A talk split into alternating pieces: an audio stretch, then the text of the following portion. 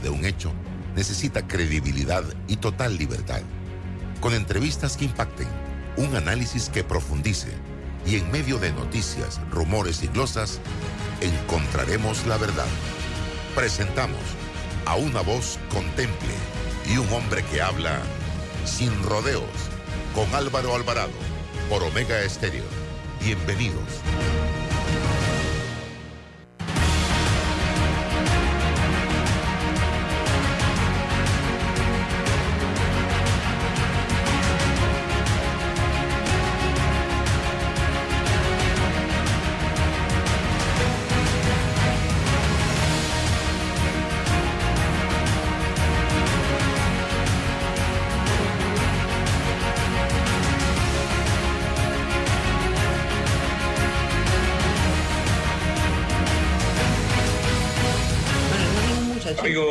Tal? Tengan todos muy buenos días. Bienvenidos a este su programa Sin Rodeos a través de Omega Estéreo, emisora con cobertura nacional. Hoy Ana Matilde Gómez con nosotros, también el licenciado César Ruilova. Y se suma a el panel el doctor Francisco Sánchez Cárdenas. Vamos rapidito a un cambio. Eh, adelantamos parte del cambio y regresamos para conversar eh, con el doctor Sánchez Cárdenas. Atrae la emoción con un préstamo personal de Credit Corp Bank y consolida tus deudas. Recibe un bono de 130 dólares con el desembolso de tu préstamo personal. Solicita el tuyo ya al 800-7555 o visita nuestras sucursales. Credit Corp Bank. Cuenta con nosotros. Yo me dedico a llevar turistas a diferentes lugares en el interior y sé lo importante que es tener buenos caminos. Por eso me entusiasma saber que la ampliación de la vía tendrá ocho carriles y nos va a permitir viajar en menos tiempo para entrar y salir de la ciudad. Ya falta menos. La ampliación del tramo entre el Puente de las Américas y Arraiján sigue avanzando y al terminar estará mejorando la calidad de vida de cientos de miles de panameños. Ministerio de Obras Públicas, Gobierno Nacional. En el programa Saneamiento de Panamá operamos 20 estaciones de bombeo encargadas de impulsar las aguas residuales provenientes de distintas zonas de la ciudad capital hacia la planta de tratamiento. El óptimo funcionamiento lo lograremos no arrojando desperdicios, grasas, residuos sólidos o sobras de comida por el desagüe del fregadero. Somos el programa Saneamiento de Panamá, mejorando la calidad de vida de los panameños. Panamá sigue creciendo. ¿Quieres quedar a la altura con tu familia, tus amigos, tu pareja, tu esposo, tus hijos? Prueba 1820, un café 100% de altura. Agua pura de nuestra tierra, riqueza inmensa de vida y salud. Si gastas agua de más, se la quitas a los demás. Al bañarte, cierra la llave mientras te enjabonas. Ahorrarás en tu consumo y alcanzará para todos. Gobierno Nacional, idam.gov.pa. Somos agua. Trabajando cada día más para llegar a todo Panamá. Más velocidad para tus hijos y más ahorro para ti. Ahora con Más Móvil, 1000 megas con 25% de descuento mensual por un año. Ahora por 36.75 contrátalo en Más Móvil. Déjate llevar por la frescura del pollo melo. Panameño como tú. Déjate llevar por la frescura del pollo melo. Variedad y calidad. Melo. Frescura de altos estándares. la calidad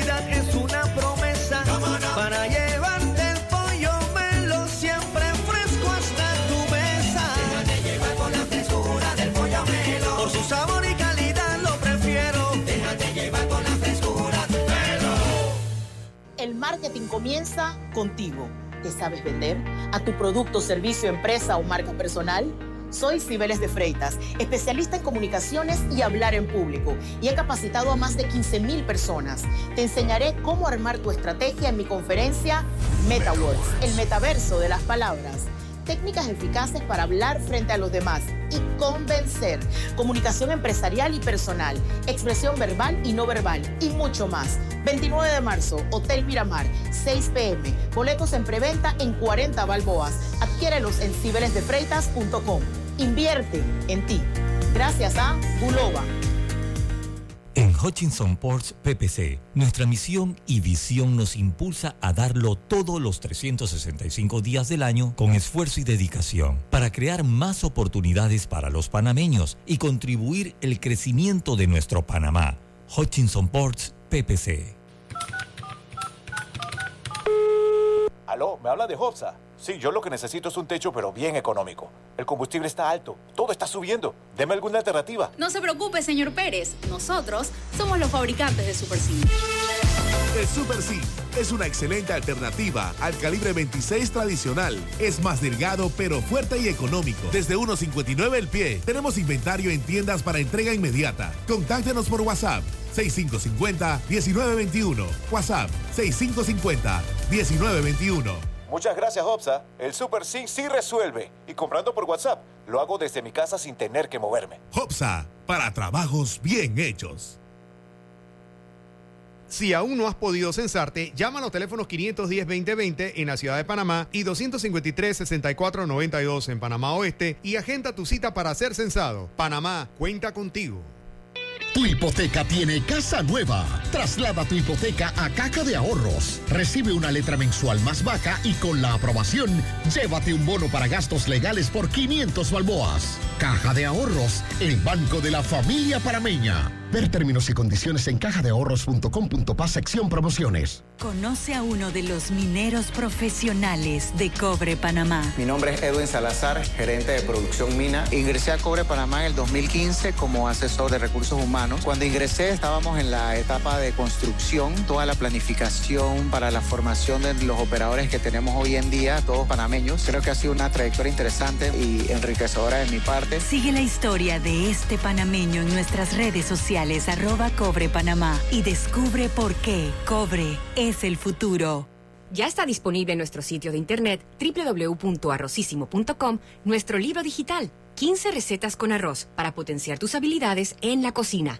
Descárgalo completamente gratis en tu celular o en tu computadora y pon en práctica las más deliciosas recetas para compartir en familia o para tu emprendimiento. Sal de la rutina y prepara los más deliciosos platillos con Arrocísimo. Encuéntralo y descárgalo ya en arrocísimo.com. Más velocidad para tus hijos y más ahorro para ti. Ahora con Más Móvil, 1000 megas con 25% de descuento mensual por un año.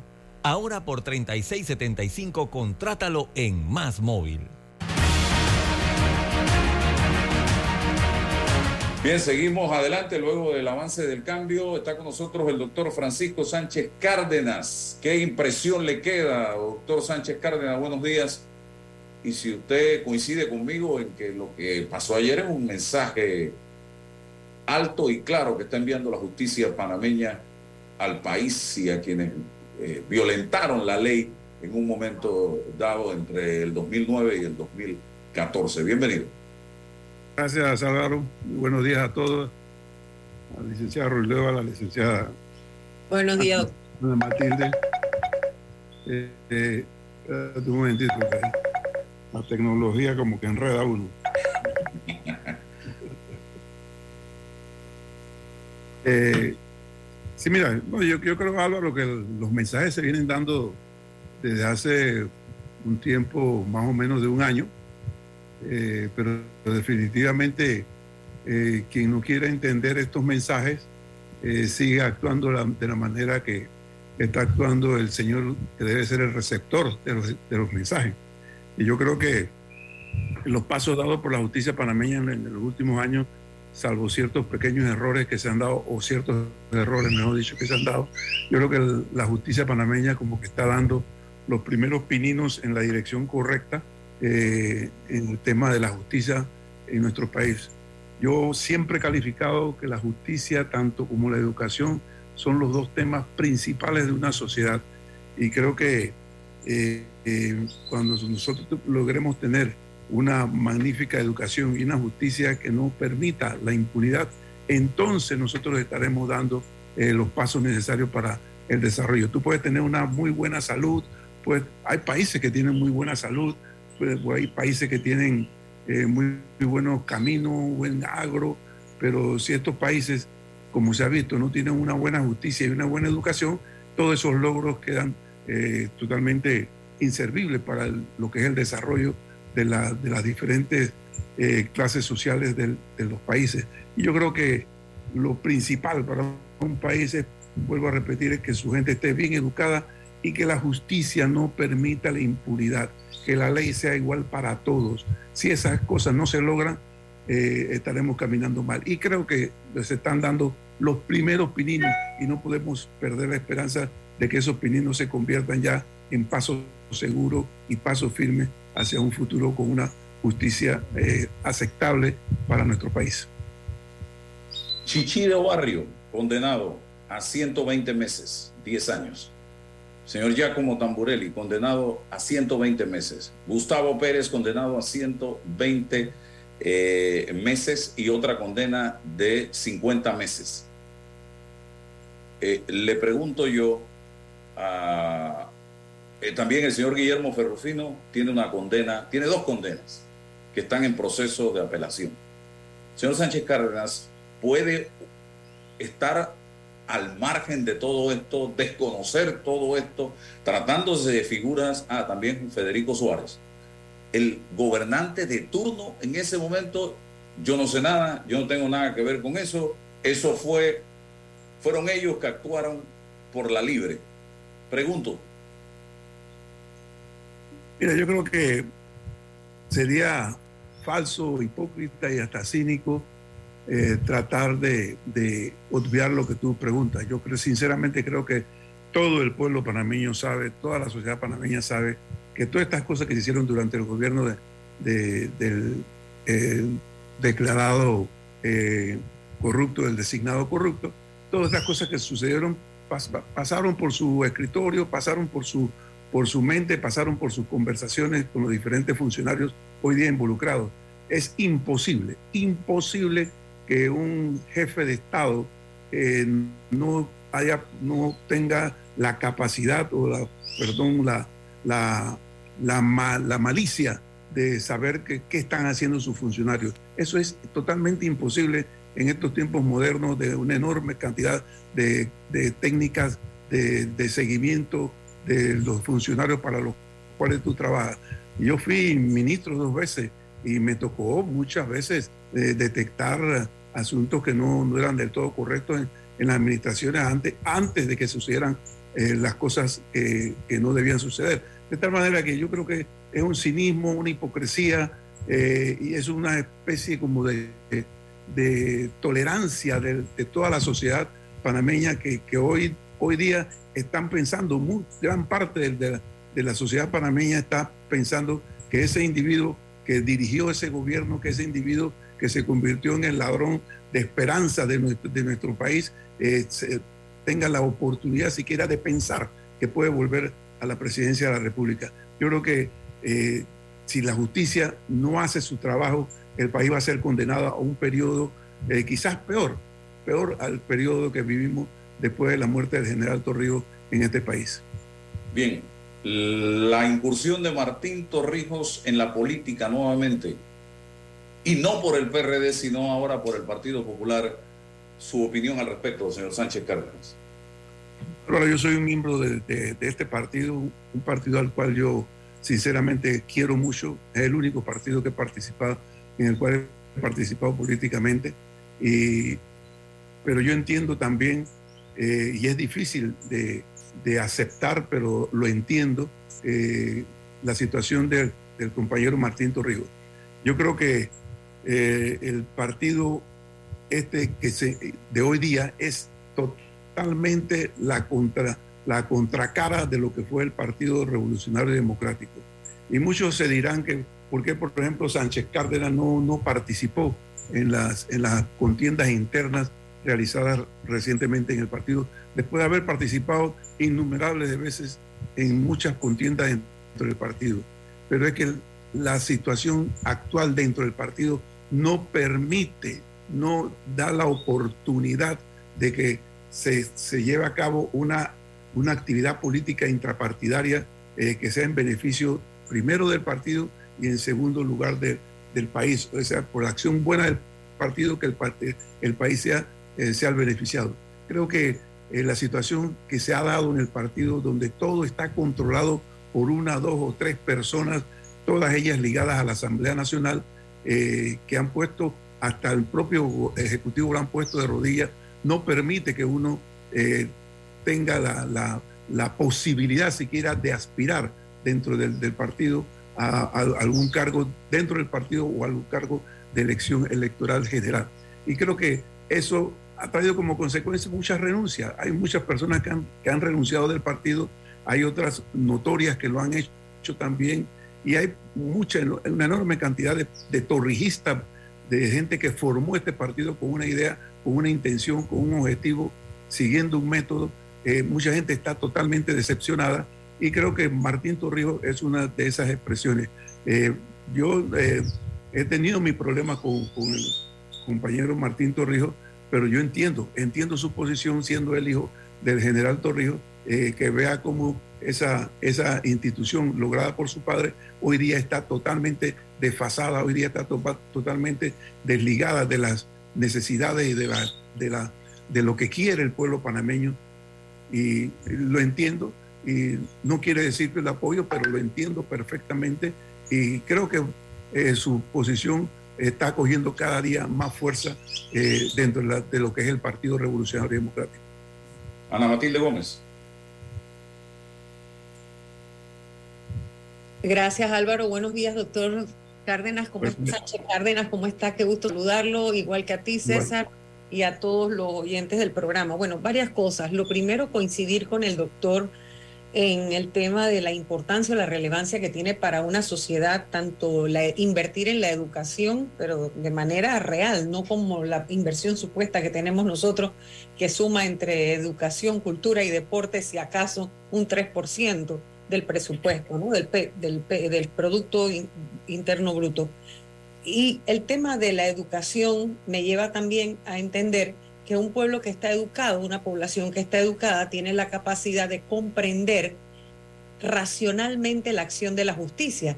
Porque el problema es que cuando no hay educación se meten las pasiones y la gente cree y se come ese cuento de que cuando la justicia actúa es persecución política o es que eh, ahora dónde están, por qué no están callados. Usted oía los comentarios ayer, ¿no? ¿Y dónde están los que están robando este país? Bueno, los que están robando ahora ya caerán, ya verán, esos caerán también. ¿no? Entonces, pero por eso es importante que la justicia actúe, pero la justicia vista como un valor democrático.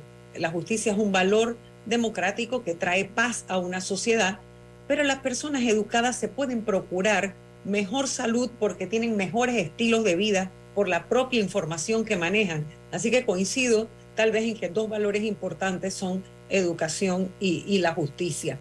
Por el otro lado, contextualizar que todas las, todo lo que estamos viendo ahora es la recomposición de ese poder, de ese sistema de administración de justicia que estuvo secuestrado por muchos años por los actores que el propio expresidente Ricardo Martinelli colocó en el sistema de administración de justicia. Y ustedes recordarán, yo tengo toda la autoridad moral e histórica para hablar de esto, porque fui víctima directa de la toma del control de la Corte Suprema de Justicia por parte del señor Ricardo Martinelli. Comprobado está en la condena que tuvo posteriormente el propio presidente de la Corte Suprema de Justicia, designado por el señor Ricardo Martinelli, que en ese caso fue el, eh, el ex magistrado Moncada Luna. O sea que uno no está hablando de cosas que, ni, que no conoce o de cosas que no han ocurrido. Y tenemos el respaldo de que son hechos históricos. Y ese quinquenio es el mayor latrocinio que nosotros hemos vivido en materia de recursos del Estado.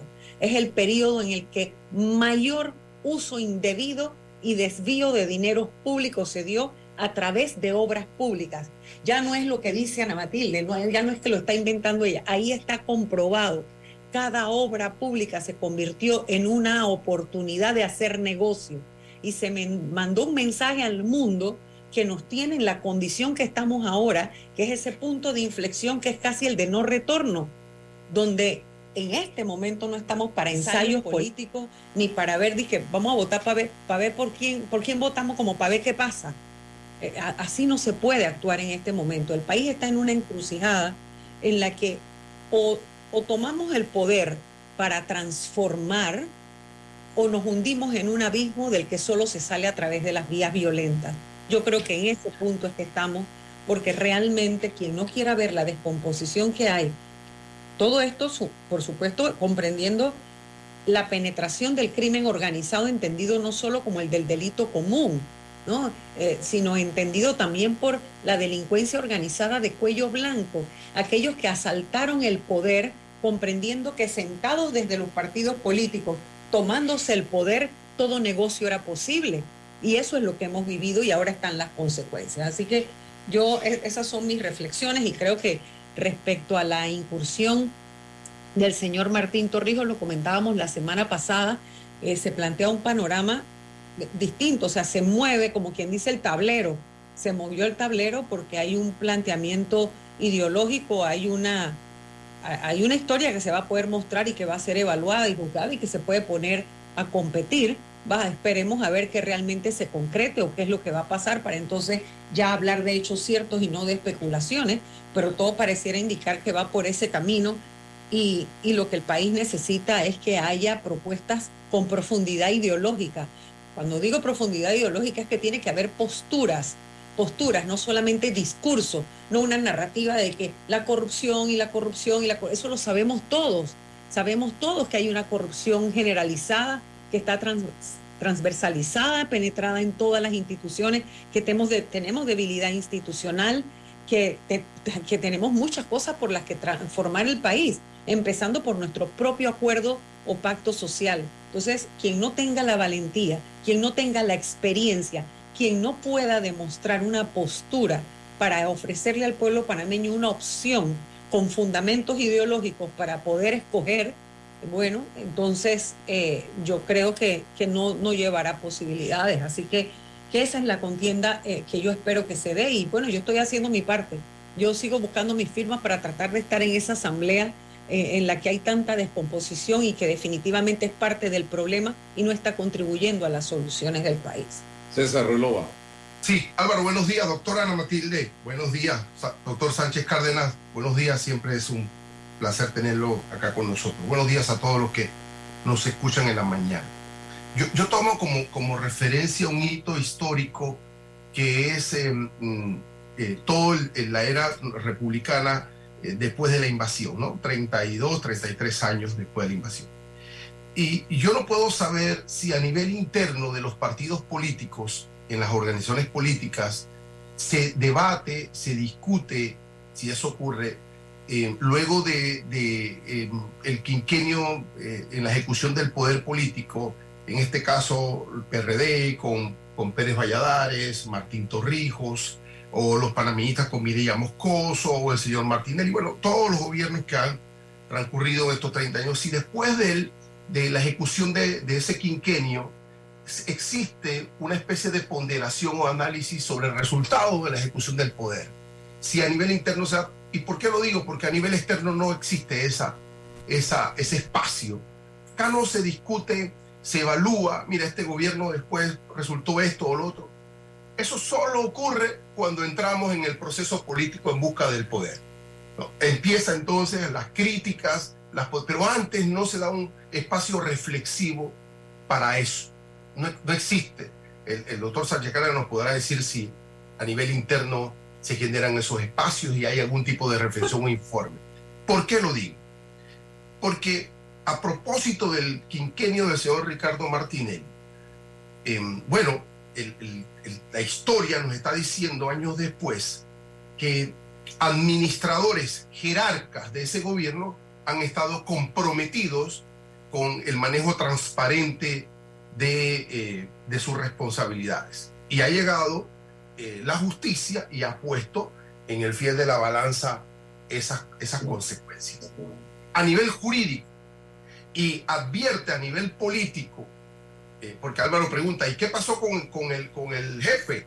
Bueno, en materia jurídica hay que hacer un esfuerzo. Las reglas de juego señalan que hay que hacer un esfuerzo probatorio para hacerlo. Eso es un, eso es un, eh, un escenario que no manejamos aquí, si el fiscal lo logró o no logró, eso, eso está en el debate. Pero lo que sí es cierto, que en el análisis político queda descubierto que el señor Ricardo Martinelli omitió políticamente la responsabilidad de supervisar a sus administradores.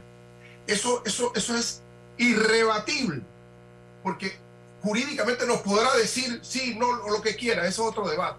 Pero políticamente esto, la historia después nos está diciendo dónde estuvo, ¿Dónde estuvo usted como líder para poder contener esto que está ocurriendo?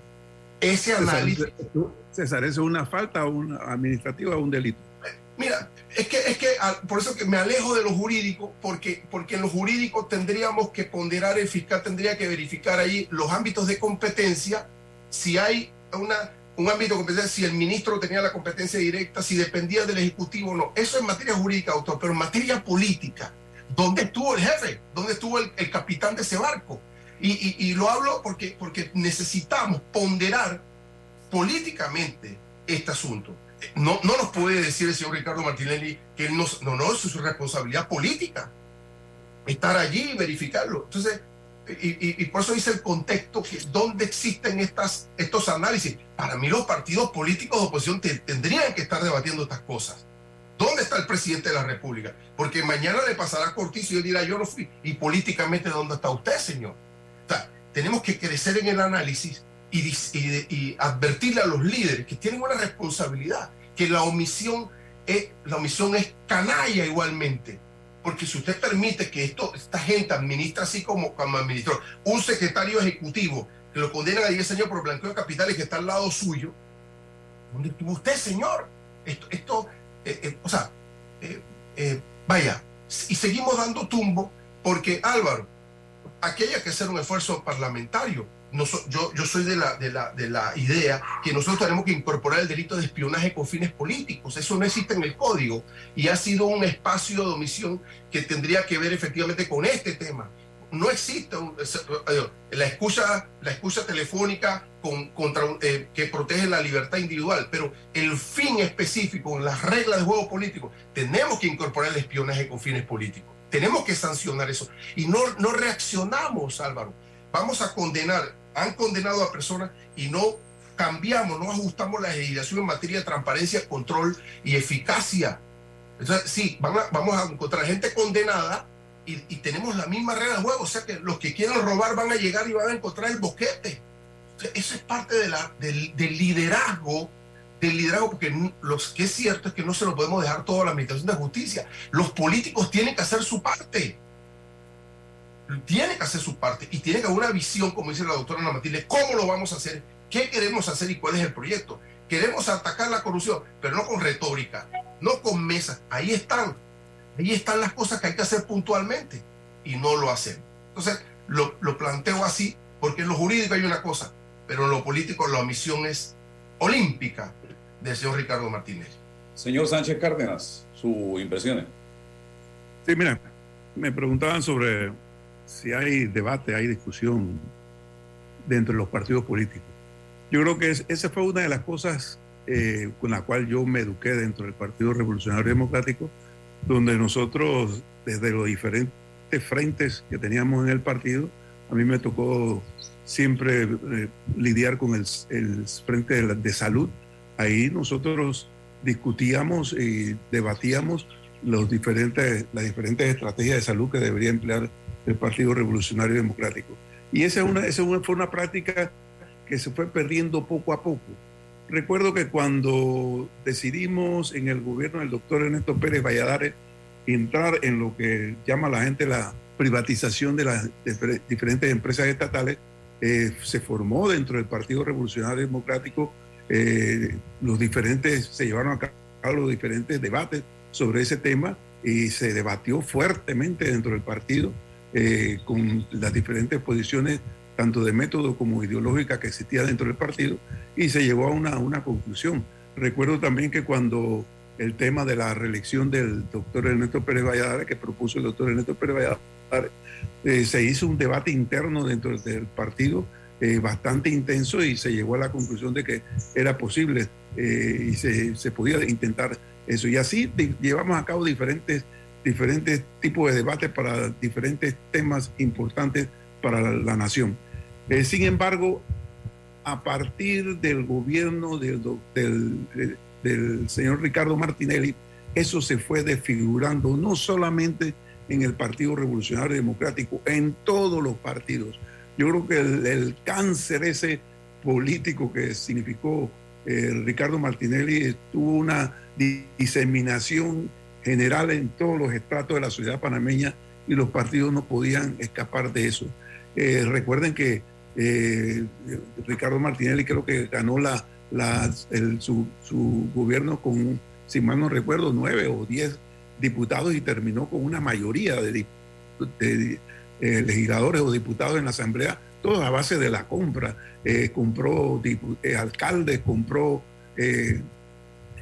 representantes, compró comités ejecutivos nacionales eh, y eso fue lo que yo denuncié en, el Congreso del Partido Revolucionario Democrático en el año 2011, eh, cuando nosotros estábamos previendo que la intromisión de diputados en la dirección de los partidos iba a ser nefasta, totalmente nefasta para el desarrollo de los partidos políticos, puesto que ya, ya lo sabemos, la agenda de los diputados no es igual a la agenda de los partidos políticos y es una agenda muy eh, diferente a la, agenda nacional. Y eso lo hemos vivido, no solamente en el PRD, todos los partidos fueron eh, totalmente eh, metastizados por ese cáncer que fue la corrupción de Ricardo Martinelli. Y eso se perdió totalmente, ya no hay debate, ya no hay discusión, ahora lo que hay es compra de, conciencia, clientelismo, y el que debate, el que disiente, ese es un traidor, cuando los partidos precisamente son eso, eh, entes para discutir, para que cada uno de, los miembros tenga la oportunidad de expresar qué es lo que piensa sobre los problemas nacionales y de ahí sacar entonces la idea con la cual el partido puede gobernar. Eso está totalmente perdido en este país. Yo creo que una de las misiones de, un, próximo, eh, un próximo presidente es precisamente tratar, de arreglar eh, la forma en que se desarrolla el Tribunal Electoral, que ha perdido bastante eh, el, control de la política panameña. El, Tribunal Electoral no, solamente debe ser un órgano para contar votos y para dirimir problemas jurídicos dentro de, sino debe ser un ente orientador de cómo se debe de realizar la, la política en el país. No solamente dar los subsidios electorales para que funcionen los partidos, sino sacar un verdadero provecho para el país de, la, inversión que se está haciendo eh, eh, con esos subsidios electorales y no que esto sirva para mayor clientelismo. De tal manera que yo sí creo que la misión que tenemos como, país, la misión que tenemos como, como panameños eh, es grande y no podemos de ninguna manera... mira, Álvaro, yo, yo había tomado la decisión de no meterme en esta, en esta situación política que, vamos, que estamos por entrar actualmente. Pero sinceramente eh, yo creo que la responsabilidad de cada ciudadano no puede ser solamente enmarcarse en su, en su diario que hacer o en su profesión, sino tratar de, participar para que las cosas mejoren en el país. Y creo que también la insistencia tuya, Álvaro, de, traerme, a, de traerme a los medios eh, y de otros periodistas, eh, me obligan a tener que decir cosas que, que muchas veces no son bien recibidas dentro del partido o muchas veces no son bien recibidas por los actores importantes del partido, pero yo creo que tenemos la responsabilidad de decir que esto va muy mal, que esto no va por el camino correcto, que esto nos va a llevar a una situación, vuelvo a repetir, peor a la que hemos vivido en antaño y tenemos todos que hacer el esfuerzo porque en las próximas elecciones salga algo que verdaderamente ayude al país. Ahora mismo en eh, nuestro partido estamos en una contienda interna y sinceramente eh, veo las cosas, no las veo con, mucha, con mucho optimismo de cara a las elecciones eh, futuras por la situación que, la misma, la misma, la, misma situación que vive el partido no permite, no permite que salga lo mejor de nuestro partido. Y creo que, eso lo vamos a pagar muy seriamente en las próximas elecciones, pero el Partido Revolucionario Democrático es un partido no de personas, no se trata de, que yo mando en el partido, no se trata de que yo soy el, que, el más cachembón del partido, sino que se trata de un método y el partido se va, se va a ir decantando, se va a ir depurando eh, poco, a poco después de las elecciones del año 24. Esa figura que pueda salvar o que pueda ayudar a la transformación del país está en este momento en el tablero del PRD porque ya hay ocho y ya no puede entrar más nadie. está dentro de esas ocho figuras o tendremos que buscarla fuera del PRD, señor Sánchez Cárdenas? ¿Cuál es su vaticinio? ¿Cuál es su opinión? Para cerrar. Yo creo que el Partido Revolucionario Democrático es suficientemente fuerte para aspirar definitivamente que en Panamá reelegirse no es una tarea fácil, eh, que un partido repita en las elecciones no es una tarea fácil, pero no una tarea imposible. Sin embargo, creo que hay, hechos que nos hacen esa, esa posibilidad, eh, nos la pone cuesta arriba. Y es, por ejemplo, el tema de la Asamblea Nacional. solamente ayer, el espectáculo que se dio en la Asamblea Nacional en el, día de ayer eh, para impedir que se, se, interrogara a un funcionario público. Eh, y todos los días nosotros hemos visto, desde que empezó este periodo de la Asamblea Nacional, en uno y otro y, repetidos escándalos, hemos visto una Asamblea Nacional que no, no coordina, no, no, no lleva a cabo una, una acción coordinada con el Ejecutivo. Eso nos ha hecho un daño terrible y le hace a cualquier, a cualquier candidato eh, que aspire a la presidencia de la República, le crea un tremendo, eh, un tremendo negativo de cara a las elecciones del 2024. Así que el esfuerzo que hay que hacer es enorme eh, y, yo creo que eso es lo que ha entendido el compañero Martín Torrijos, que es muy difícil que en la situación que dejó Ricardo Martinelli a los partidos políticos Vuelvo a repetir, todos los partidos políticos, eh, la situación no, no da para que sean los partidos políticos los que en esta condición en que se encuentran ahora mismo sean los que puedan resolver el problema del país. Y sí creo que esa idea de buscar un consenso general, una, una, una especie de alianza de todos los sectores del país, es no es una idea desechable, es una idea quizás muy oportuna, pero claro, tiene que, que que saber convencer a la población de que se va a hacer eh, lo correcto y que no, no va a ser con las mismas personas que están ahora mismo dirigiendo los diferentes partidos del, país. Porque todos los partidos están, vuelvo a repetir, en una condición políticamente desastrosa. Así que el panorama está empezando, el panorama está empezando a desarrollarse y creo que eh, es muy temprano para, para decir quién puede ser o, a quién se va a apoyar. Yo creo que debemos tomar las cosas con calma y ver con mucha, con mucha mesura qué, qué es lo que se va a presentar en los próximos meses y entonces tomar como ciudadanos una decisión. Gracias, doctor Francisco Sánchez Cárdenas, por uh, tomar la decisión de hablarle al país. Creo que todos los que de una u otra manera estamos preocupados por la situación que vive el país en este momento, tenemos que meter el hombro con todo para ver cómo orientamos a la población eh, y que enrumbemos esto porque la cosa no está nada bien. Gracias, don Pachi. Que tenga buen día. Gracias, estimado Álvaro. Gracias, eh, César, licenciada. Un placer. Saludos. licenciada. Igual. Nos conectamos inmediatamente con el licenciado Oscar Ramos. Eh, él es el administrador de la autoridad eh, de la mediana, pequeña, ¿cómo es? El, ya se me olvidó. Micro, pequeña y mediana empresa. micro, pequeña y mediana empresa, sí. Que yo, eh, a propósito de lo que decía el doctor Sánchez Cárdenas, el espectáculo de la asamblea de ayer, eso es nada en comparación a ese listado que ha salido de esas ayudas. Aquí está el señor eh, director de AMPIME. El titular ayer fue 478 funcionarios y funcionarios de la asamblea recibieron capital semilla de Ampime durante este gobierno. Vamos a ver qué nos dice.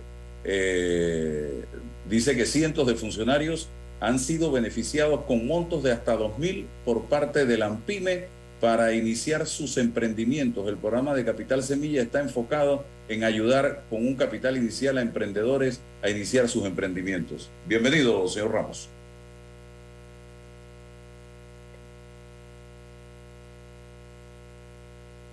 ¿Me escucha? Tiene como un delay. Tiene, no, eh, el micrófono, ¿será que tiene problemas con el micrófono? No le escuchamos, no le escuchamos. Micrófono, por favor. Pruebe el micrófono, está bien el video. No escuchamos, no escuchamos. No se escucha.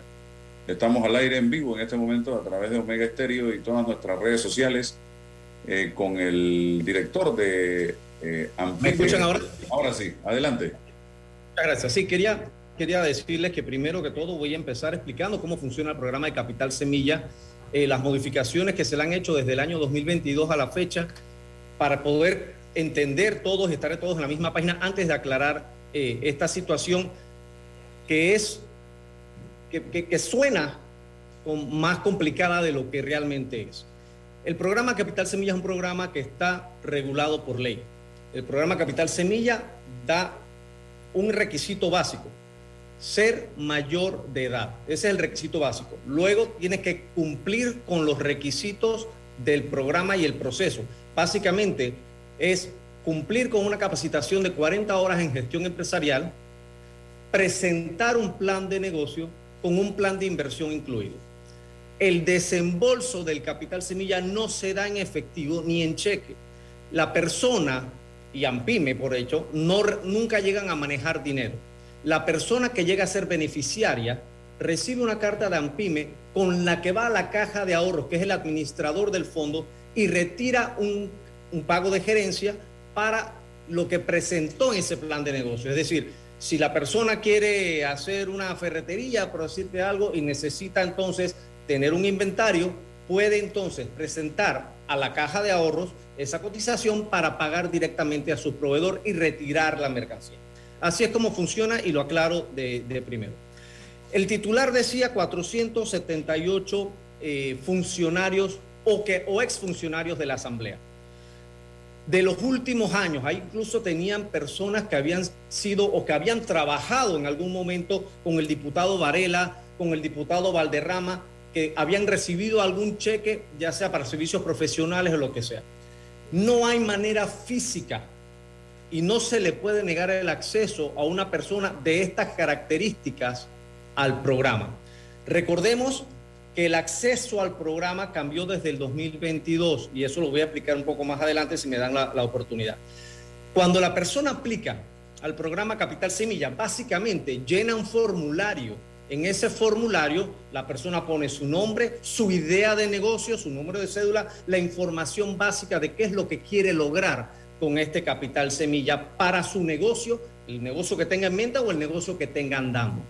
Con esa, con esa aplicación es evaluado por un comité de selección, un comité que está conformado, según la ley, por tres a cinco personas de diferentes instituciones. En estos casos, normalmente estamos utilizando algunos funcionan, dependiendo de, de cuál sea, eh, de cuál sea la característica del concurso que se está llevando a cabo, algunos funcionarios de entidades públicas, otros de entidades privadas y también de la sociedad civil en muchas ocasiones.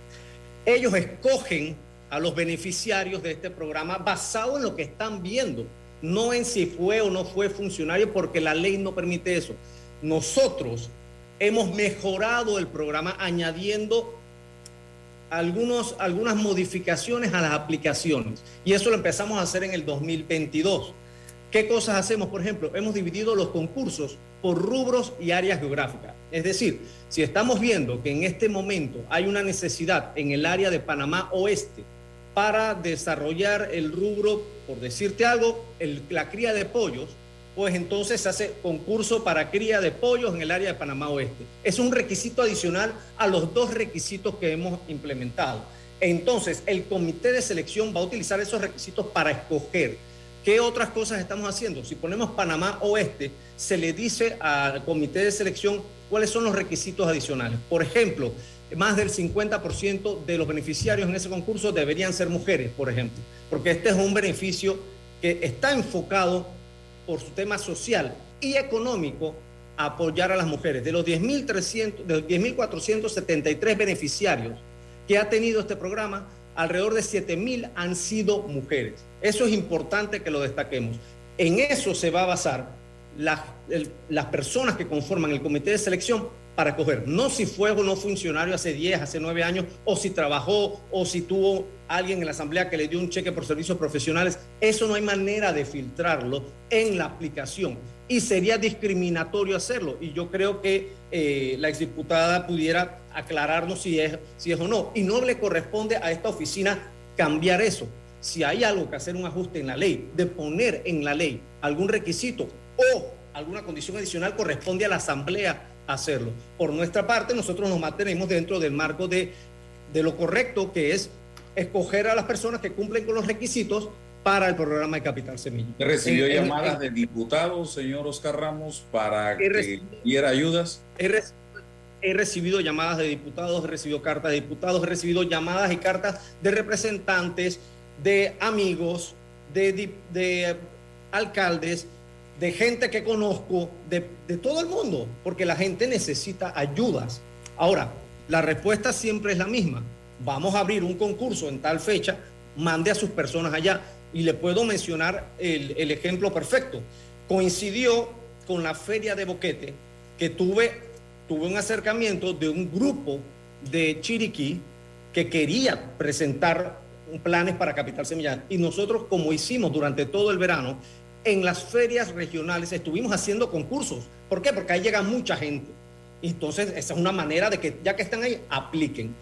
Un una, un- una persona que, que organizó a su grupo llegó, les, los llevó, fueron 15 personas que aplicaron. Se les dijo, vayan allá y apliquen. Pero junto a ellos aplicaron otro montón de gente.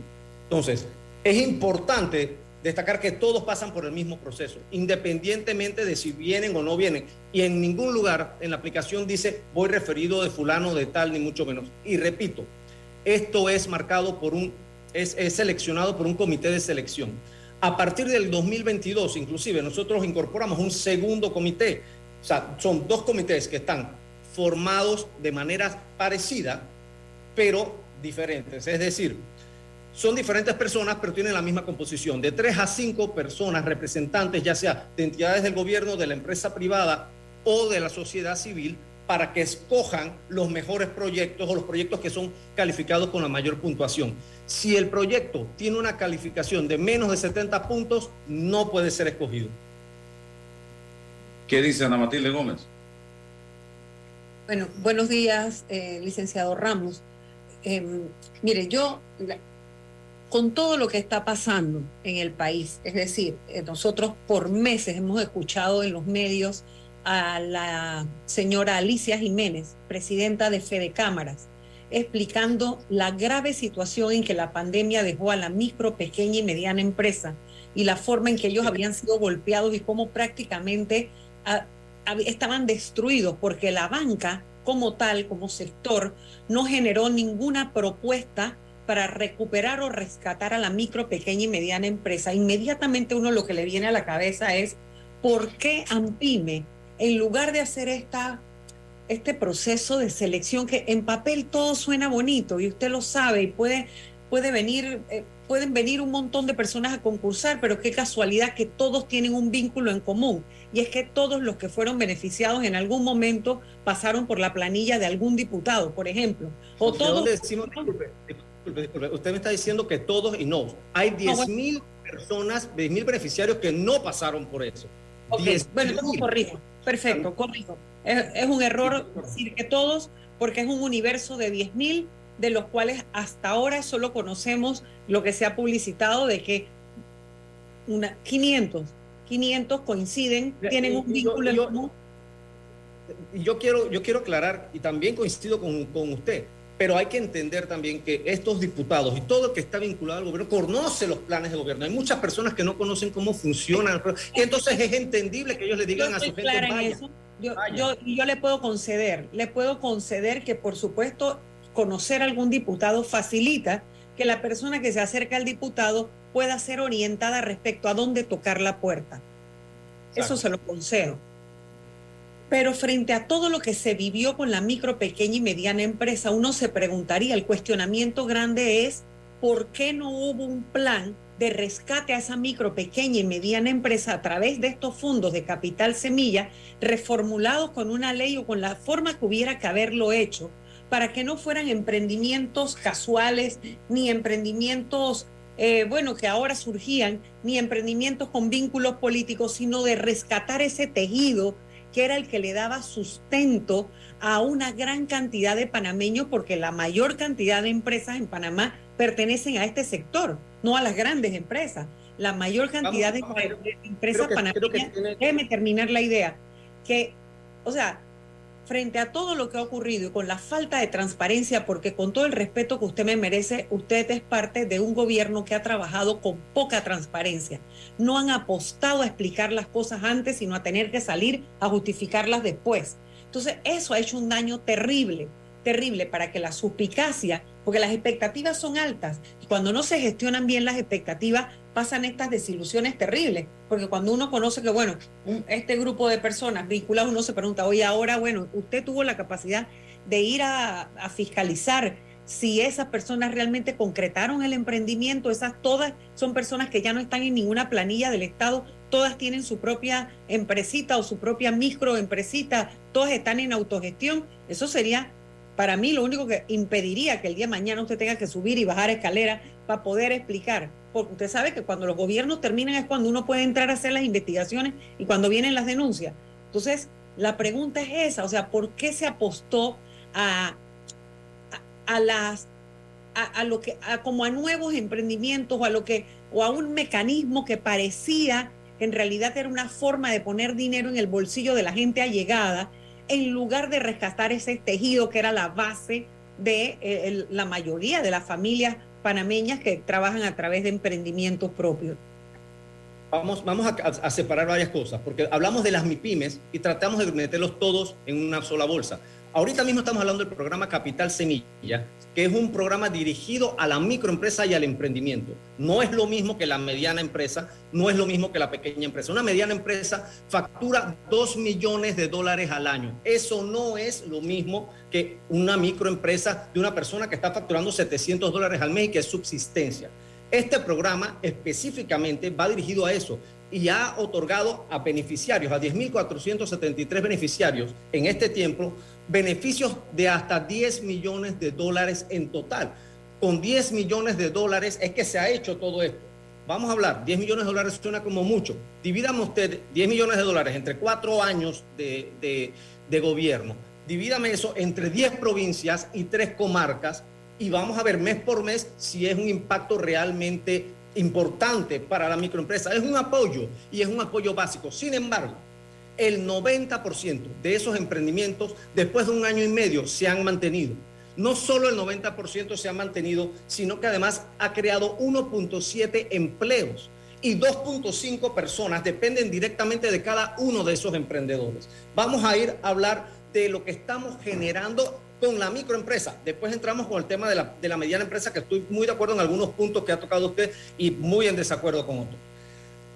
Además de eso, la microempresa genera lo que se conoce como rotación del dinero, porque el 90% de ellas está con sus clientes dentro de su comunidad y sus proveedores igualmente. O sea que hay una, una, mayor rotación, una velocidad de rotación del dinero, lo que hace crecer las pequeñas economías dentro de cada una de estas comunidades. Y es importante destacar eso porque eso tiene un efecto multiplicador en esos pequeños emprendedores que además se vieron afectados por la gran alza que hubo y el peligro que se formó eh, inmediatamente en el desempleo. Muchos de ellos salieron a emprender, salieron a ver qué hacían. Había que atender esa necesidad inmediatamente y era mucho más rentable atender esa necesidad porque ninguna otra necesidad con 10 millones de dólares en cuatro años no se hubiera podido apoyar a la mediana empresa que necesita un préstamo de 50 mil, de 25 mil. Usted haga la matemática y va a ver cómo vamos a poder apoyar a eso con estos mismos fondos. Sin embargo, para esos fondos se creó un fondo que no manejó AMPIME que debemos, destacar, que fue un fondo del BID de 300 millones de balboas, que repito, fue manejado por el MEF, fue manejado por los bancos y fue manejado también por, eh, por el Banco Nacional. No participó AMPIME en ese, en ese programa. La mediana empresa tiene características importantes. La mediana empresa, a diferencia de la microempresa, tiene relaciones bancarias con los, con los bancos. O sea, una mediana empresa que factura 2 millones de dólares, a pesar de que sigue luchándola, porque a medida que crece una empresa también crecen las necesidades, a pesar de que la está luchando, a pesar de que está generando empleos y a pesar de que debe seguir sudándola todos los días, tiene ya normalmente una relación bancaria tiene una relación con un banco que le diga, oiga, ayúdame, tú has visto que yo estoy bien, tú has visto que no estoy bien. ¿Qué pasó? Muchas de estas empresas no estaban bien económicamente cuando cayó la pandemia, porque recuerden que veníamos una, de una crisis económica ya bastante pronunciada y la pandemia nos cayó encima además.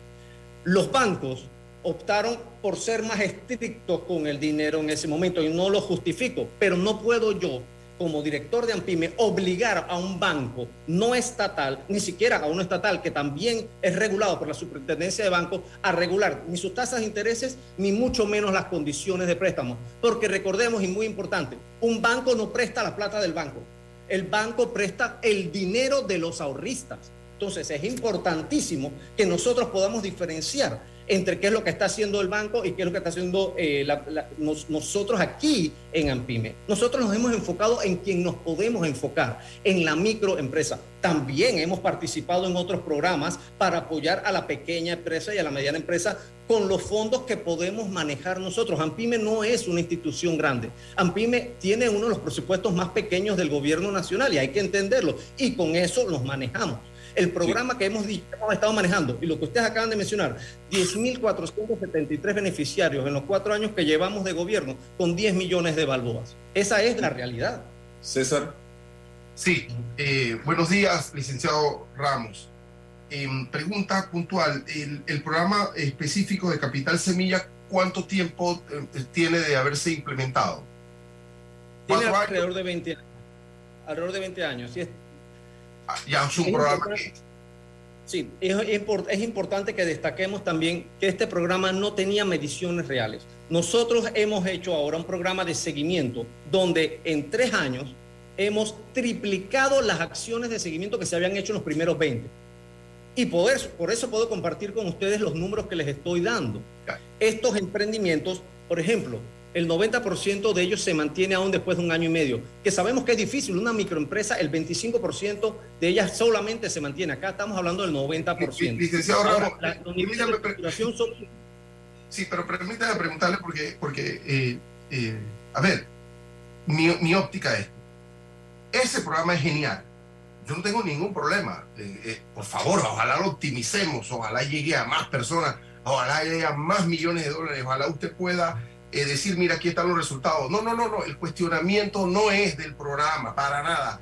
Lo que sí debemos estar conscientes como administradores que ha llegado una noticia que lastima. ¿Por qué? Porque usted es parte de un contexto, ¿no? Eh, no quiero comparar, pero bueno, ahí pasó lo del IFARU. Entonces, ¿qué pasa que no dice el director del IFARU? Esa era mi capacidad discrecional de los auxilios económicos.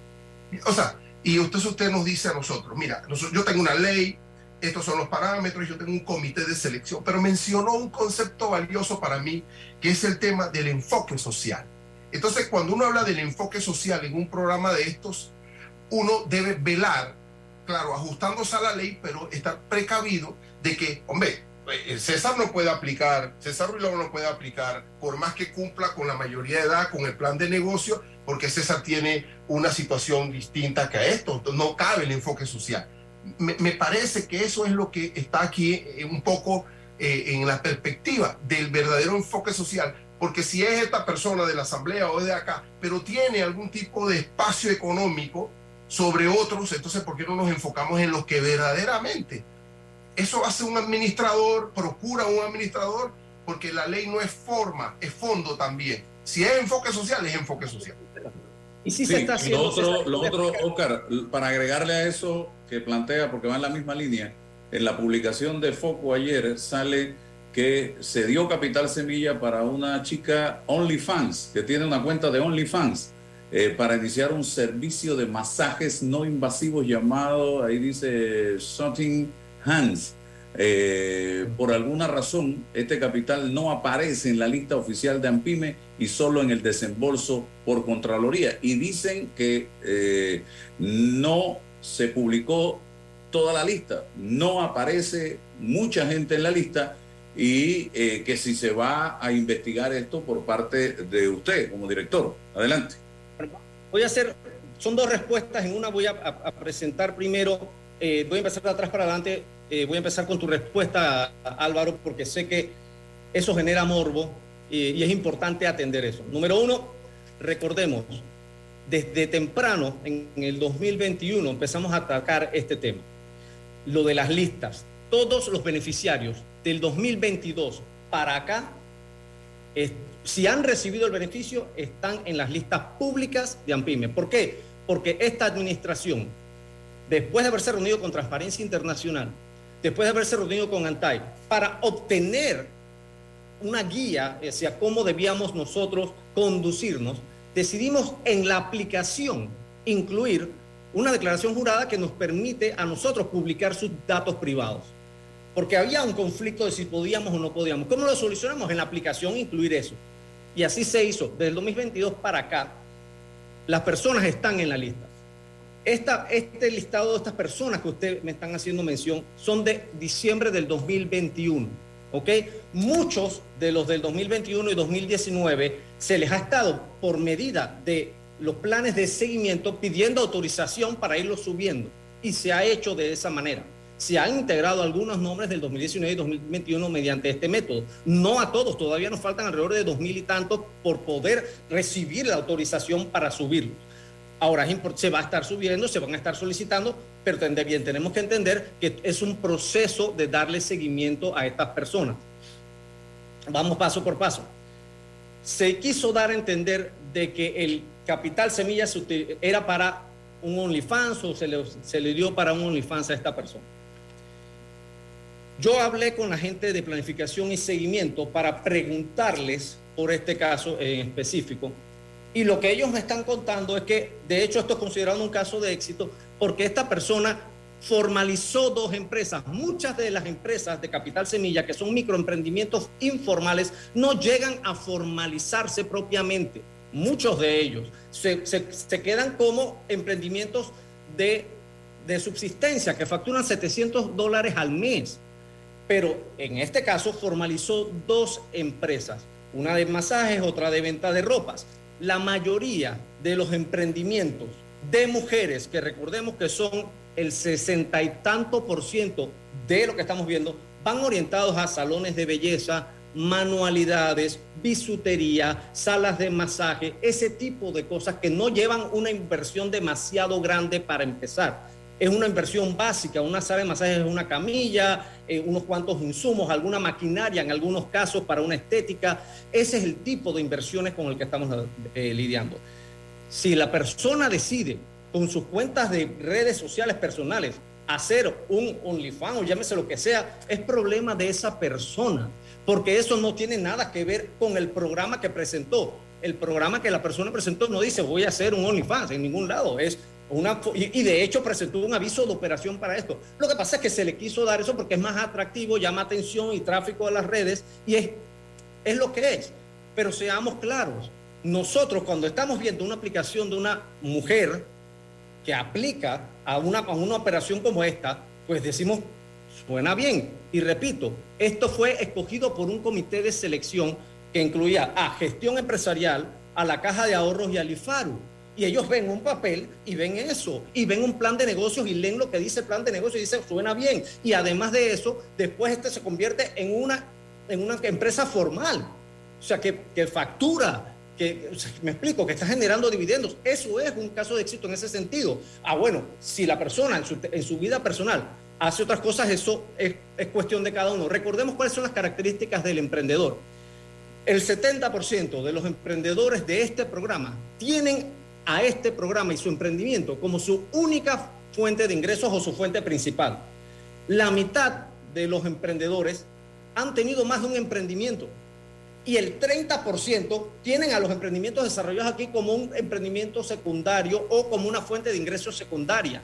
Nadie te va a poner necesariamente eso en un plan de negocio, de este es mi segundo negocito, o como dice eh, el señor Ruilova, ah, no, lo que pasa es que este, este negocio que estoy creando eh, es para, para, para ver qué pasa porque yo tengo un buen salario. Eso no va dentro de la, del plan de negocio. Lo que se califica es un plan de negocio y un plan de inversión. ¿Cómo sí podemos, eh, licenciado Ruilova, atender esos temas? con la segmentación que hacemos para atacar cada uno de las áreas geográficas del país. Cuando hacemos concursos específicos, por ejemplo, en Atochami sabemos que es muy difícil que eh, venga un señor Ruilova a, a presentarme un plan de negocio. ¿Me explico? Y el 80% de los programas de Capital Semilla se han dado fuera de Panamá Centro, se ha manejado completamente distinto a cómo se manejaba antes, no buscando los focos de votos, sino buscando los focos de necesidad. Así se ha manejado esto. No podemos nosotros pedir información adicional porque sería discriminatorio si no está en las bases de un concurso. Decir, usted gana plata, así que no puede optar por este beneficio, es discriminatorio porque la ley no lo contempla. Y por favor que Ana Matilde eh, Gómez eh, me, corrija si, si me equivoco. Bueno, no, pero que yo, ya estamos, estamos, acabando, pero no, no es discriminatorio, es el enfoque. La ley no solamente es la forma de la literalidad, el enfoque social entraña que usted pueda generar una diferenciación. Hay sociales, hay Ojalá que podamos seguir hablando, don Álvaro, con Oscar. Hay enfoques sociales y enfoques económicos también. Nosotros hemos hecho concursos de tecnología que van dirigidos a personas con nivel, nivel técnico alto donde esas personas han estudiado hasta maestría. También hemos hecho eso, pero son los menos. La mayoría van diseñados a agro. Por ejemplo, ahora tenemos un gran concurso que vamos a estar haciendo para agro. El 31 de marzo vamos a tener Expo Café Mi Pyme aquí en la sede principal de Ampime y vamos a tener concursos para pequeños agricultores, pequeños productores de café, para cooperativas para poder generar negocios. Y ya en la conferencia de prensa se generaron negocios entre personal que vende máquinas para café y otras personas que están montando una mediana empresa de café. Sí se está trabajando de la mano con estos enfoques, pero no podemos creer que es, ah, bueno, Álvaro no puede aplicar porque Álvaro tiene plata. No, yo no tengo plata. Gracias. La información de un hecho se confirma con fuentes confiables y se contrasta con opiniones expertas. Investigar la verdad objetiva de un hecho necesita credibilidad y total libertad. Con entrevistas que impacten, un análisis que profundice y en medio de noticias, rumores y glosas,